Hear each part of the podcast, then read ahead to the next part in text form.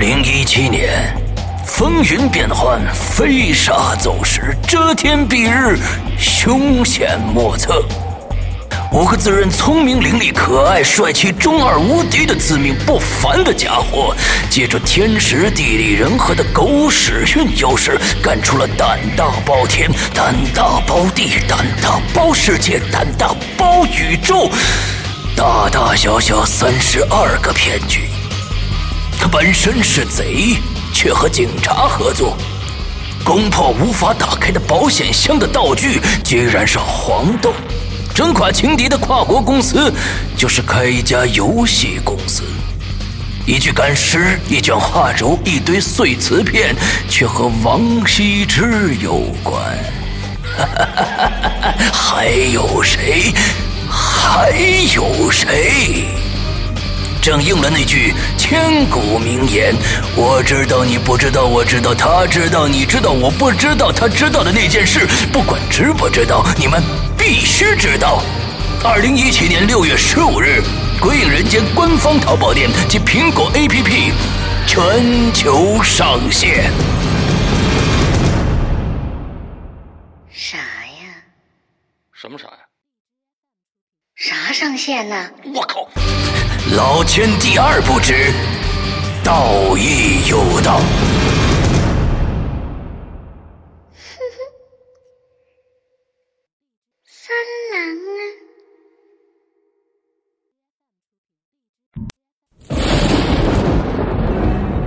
恐惧由心而发，鬼魅由眼而生。黑暗中，你敢回头吗？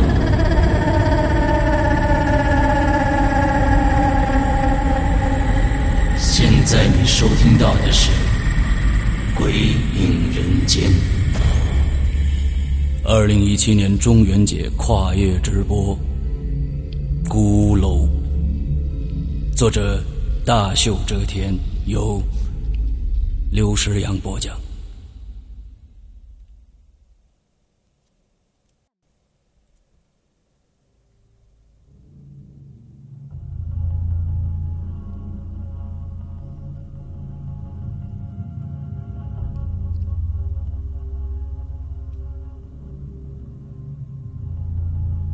孤楼。位于郊区，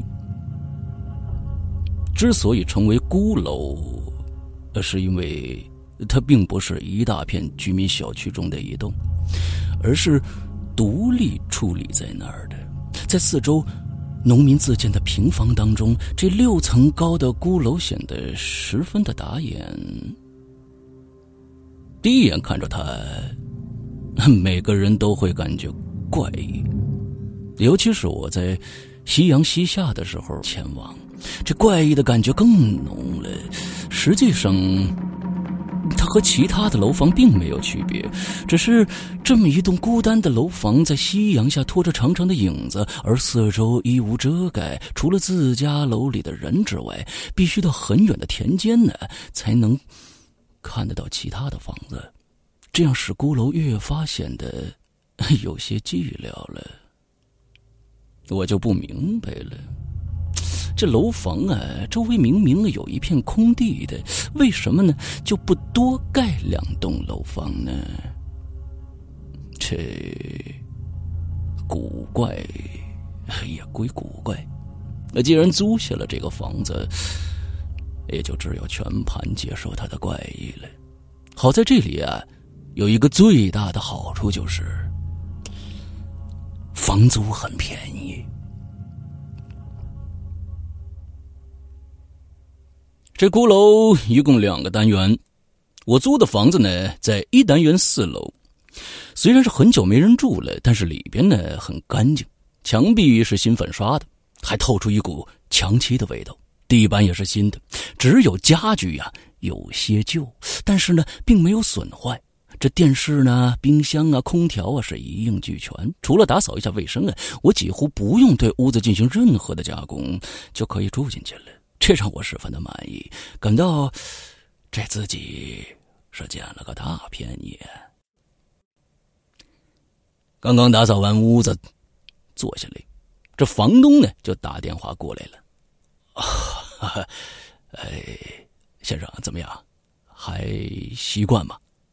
很好，很好啊。我不太喜欢说谎，这好就是好。哎，我说，这么好的房子，你怎么租的这么便宜呢？切，我现在也不怕直接说出来了，反正这合同已经签订了，对方要反悔也不能了。哦，你觉得很好是吧？哎，行，那那那那就好，那就好。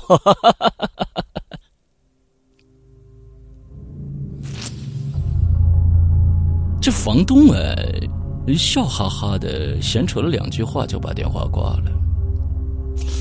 房东跟我签约的时候，我记得他的表情非常的严肃，眉宇间呢，因为长时间皱眉呀，都形成了川字，看起来，是个不苟言笑的类型的。现在在电话里这样不断的打哈哈，让我感到十分的不习惯。我总觉得呀，这里边好像……有什么阴谋似的？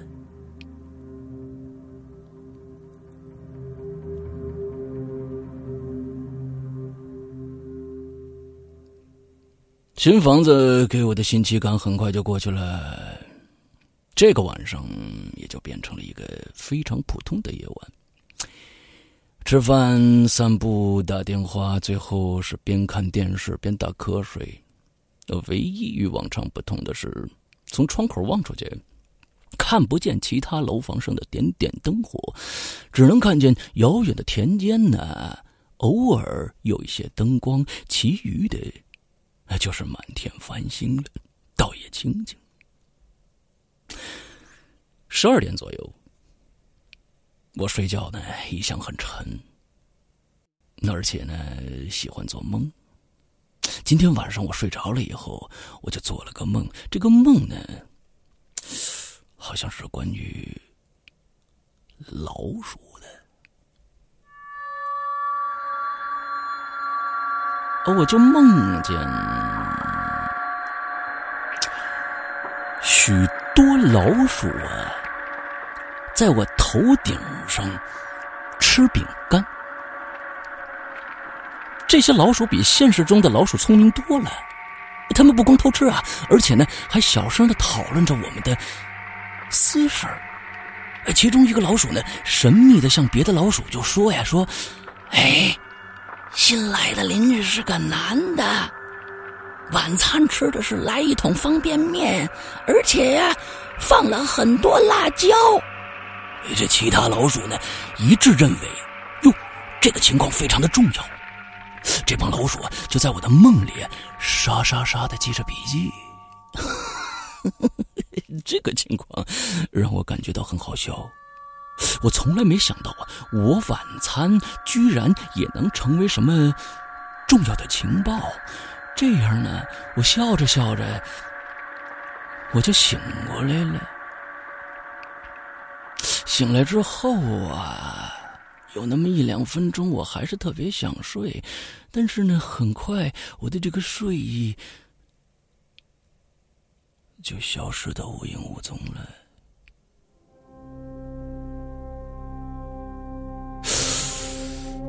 哎，我真的听到老鼠的声音了，就在我头顶上。虽然老鼠不是什么可怕的动物啊，但是一只老鼠在自己头顶运动，总是会让人心里毛烘烘的。我腾的一下就坐起来了，打开灯，回头仔细看，我床头上什么都没有，只有我自己掉的几根头发。可那窸窸窣窣的声音依然响着，声音呢是从墙壁里传出来的，仿佛是有什么东西在里边爬。但是那显然不是老鼠啊！那种声音呢，虽然是爬动的声音，但听起来却规模很大。即使真的有什么，也绝对是狗或者比狗。墙壁里边当然不会有那么大的洞再爬了。接着呢，我就把耳朵呀凑上去，这下，我不仅仅听到了爬动的声音，我还听到了好像有人在说话。啊，当然声音很小，听不清楚说的是什么，而且我感觉呀，这说话的人仿佛呢，好像离我而去了，因为声音是。越来越小了。这个时候，我就注意到，我我床头不远的地方呢，有一根直径大约十厘米的粗大的管道。这管道呢，通往我的楼上和楼下。金属的东西呢，嘿，传递声音当然是效果很好的。那虽然我不明白啊，这卧室里怎么会有这么一根管道，但是呢，也懒得多想了。何况呢，那声音也逐渐消失了。我呀，倒头继续睡。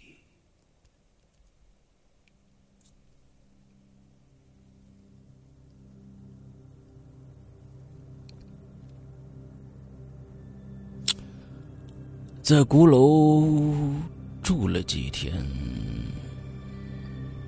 渐渐感觉到一些怪异的地方。所谓怪异啊，那主要是这儿的邻居。按说呀，这么一栋远离市中心的孤楼。楼中的邻居呢，都应当比较亲密才是。然而啊，我住了这些天，每天倒是能和不少邻居见面可惜每次我堆满笑脸，正想主动跟他们打招呼的时候，却被他们的脸上的表情给噎回去了。这些孤楼中的老住户也不知道怎么回事啊，居然呢能将自己的面部肌肉控制的那么好，面前明明有我这一个大活人晃过去了，他们连眼角都不动一下，仿佛我是一个透明人似的。要不是我在他们的眼睛里头看到我自己的影子，真会以为自己没进入他们的视线一般。他们始终是严肃的。刻板的，面无表情的。起初我以为这是对我这个新来的人因为不熟悉所导致的，后来我发现，他们互相之间也不打招呼。人们擦肩而过，如同两条平行线永不交叉一样。即使在人最多的上下班的时间里，我们这栋楼下呀，也几乎听不到人说话的声音。连他们自己家庭内部，也从来不在外头对话。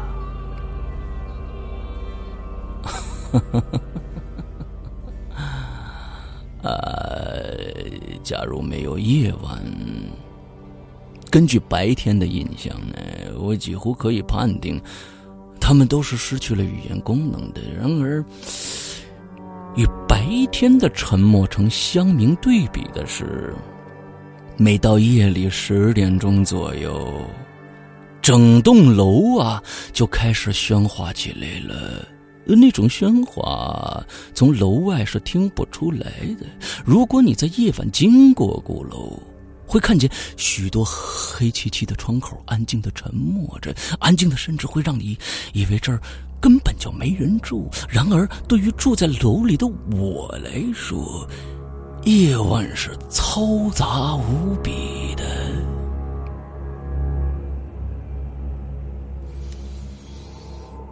这楼设计的非常之糟糕。通到卧室的那根大铁管子，充当了良好的声音导体，将其他住户的声音传达到我这儿了。于是呢，我不可避免的就听到了各种小道消息和留言，比如说，呃，谁家新买的睡衣实际价格是多少啊？谁家的水管破了，三天都没修？谁家的女儿考试又落后了？谁家的手指没了？等等等等，诸如此类。当然，听的最多的还是关于我这个新邻居的议论。可让我感到惊讶的是，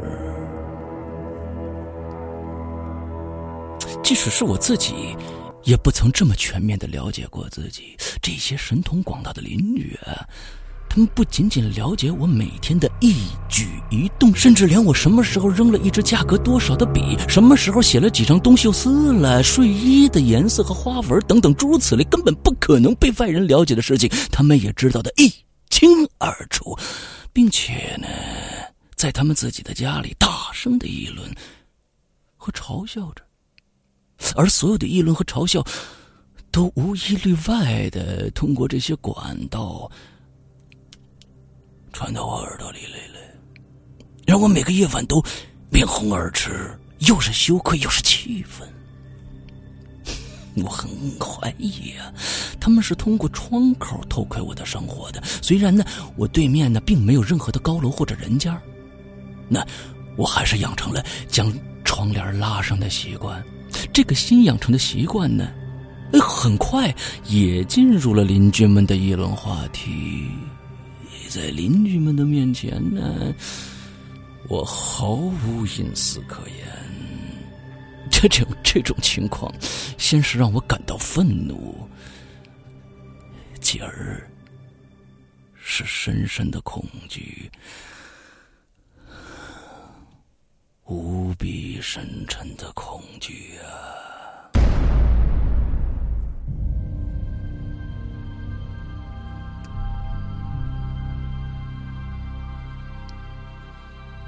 既然这样，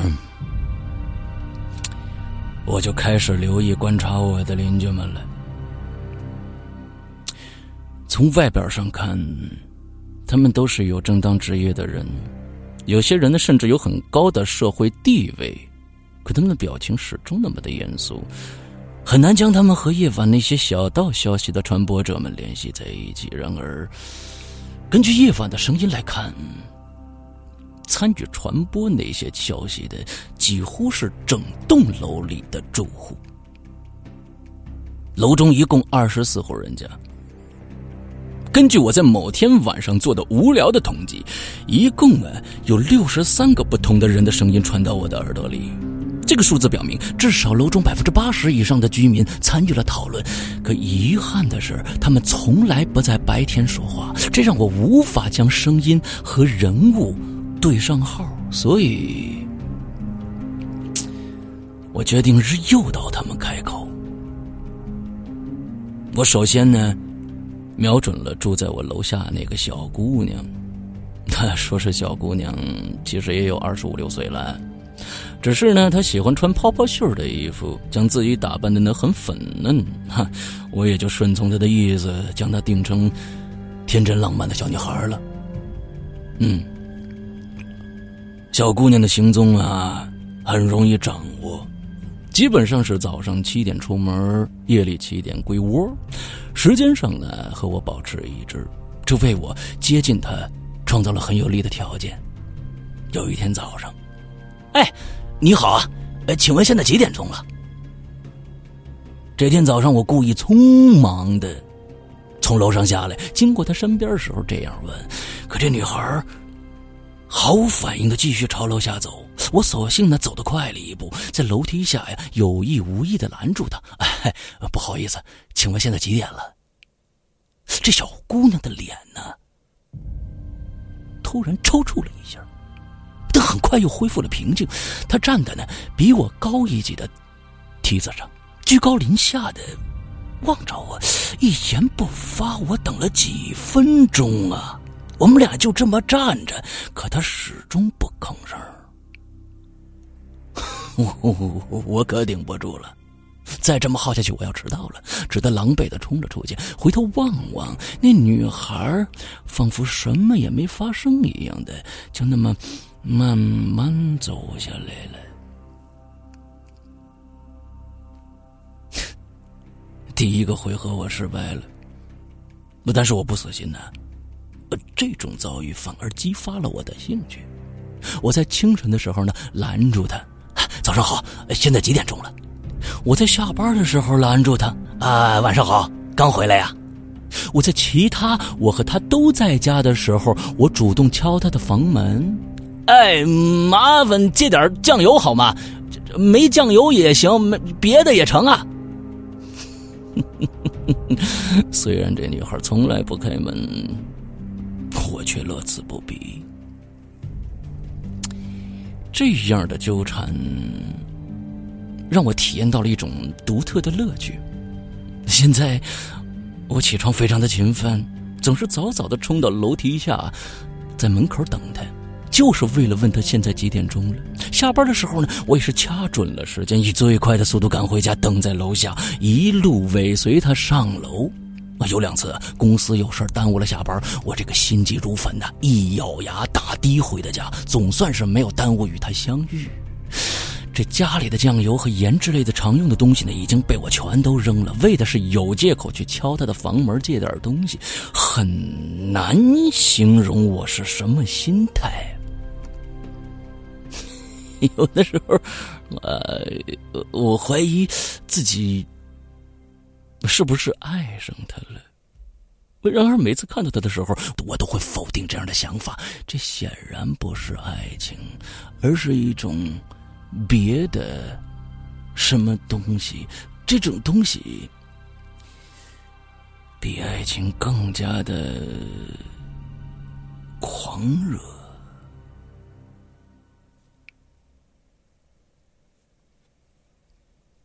在我瞄准泡泡袖小姑娘的这几天，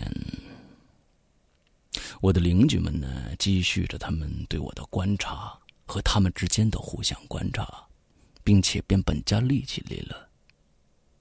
终于有一天，让我发现了他们的秘密了。我总算知道他们是如何掌握我的生活细节。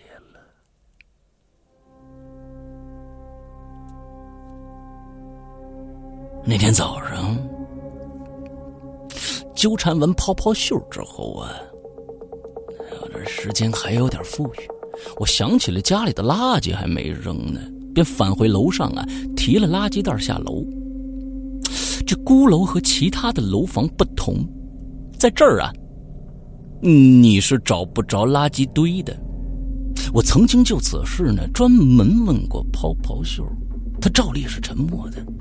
没办法，我只得跟踪其他的邻居，想通过他们呢找到垃圾堆的下落。可跟踪了好几天，我还是放弃了。得出的结论是，我的邻居们不出产垃圾。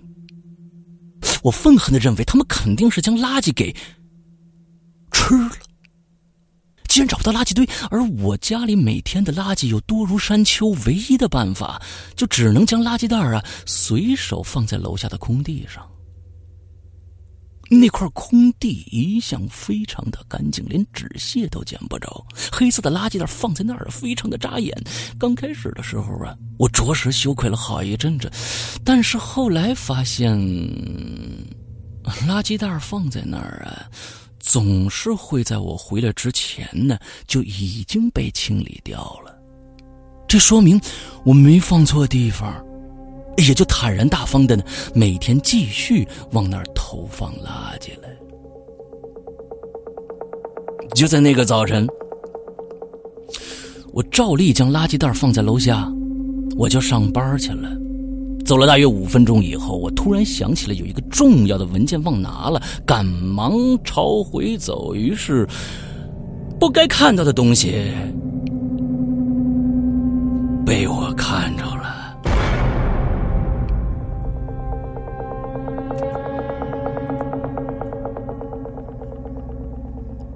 在靠近小楼的地方，我就发现呢。几个邻居聚集在一起，哎，这对我是个新鲜的印象啊！在这之前，他们都是以独立的个体形象出现的，仿佛从来没有集体的愿望。这出于本能呢，我立刻躲到了空地边的草丛里，默默观察着他们的动静。这些邻居们呢？虽然聚集在了一起，但是互相之间仍然不说话。他们年龄都不小了，是一些退休在家不用上班的老年人，一共呢四五个人儿，围着空地上的什么东西在仔细的查看着。我很好奇那是什么呀？幸好呢，我这草丛足够的深，我稍稍的朝前挪动了几步，没人发现我。当我看清他们正在翻看的东西的时候，不由得吃了一惊。吃惊不准确，应该说，浑身汗毛都炸起来了。他们在看的那是一个黑色的塑料袋儿，袋口呢已经被打开了。他们正在一样一样的呀从里边拿出东西来，而那些东西呢都是我熟悉的，什么坏了 CD 呀，一件旧的衣服啊，昨天的饭菜呀，两个电池等等，都是我的东西。他们翻的正是我五分钟前扔掉的垃圾袋儿。我开始努力回想自己是不是无意中扔掉了自己的存折了。看他们那种认真而热情的工作劲头，我越想越觉得有这个可能，不由得这冷汗就流下来了。我正准备跳出去将塑料袋夺回来，可这帮人却有了进一步的行动。他们将所有的东西呢都摊放在空地之上，接着。他们警惕的朝四周扫了一眼，我慌忙的低下头。他们的目光呢，从我头顶扫过去，没发现我。要确定了四周无人之后，他们接下来的举动就让我更加害怕了。他们其中的一个人呢，掏出了一个数码相机。对着这堆东西开始不断的拍照，从各个角度拍，拍了全景特写，拍了远景，拍了中景，拍得我心里发毛。他每拍一张，我的心跳都要停顿那么片刻。不能怪我胆小啊！如果拍照算不了什么的话，那么加上其他人的举动，足以让任何一个人胆战心惊了。在拍照的同时，其他的人有一个人掏出一个小本儿，不停的朝本子上记录着什么，而其他两个人呢，则是从口袋里掏出了白色的手套和镊。他们将东西一样一样的夹起来看过之后呢，然后放进一个小塑料袋里。他们有条不紊的做着这一切，这种场面让我想起了电视里经常出现的警察在现场取证的情节。我心里发抖啊，心里想：这究竟？发生了什么事儿？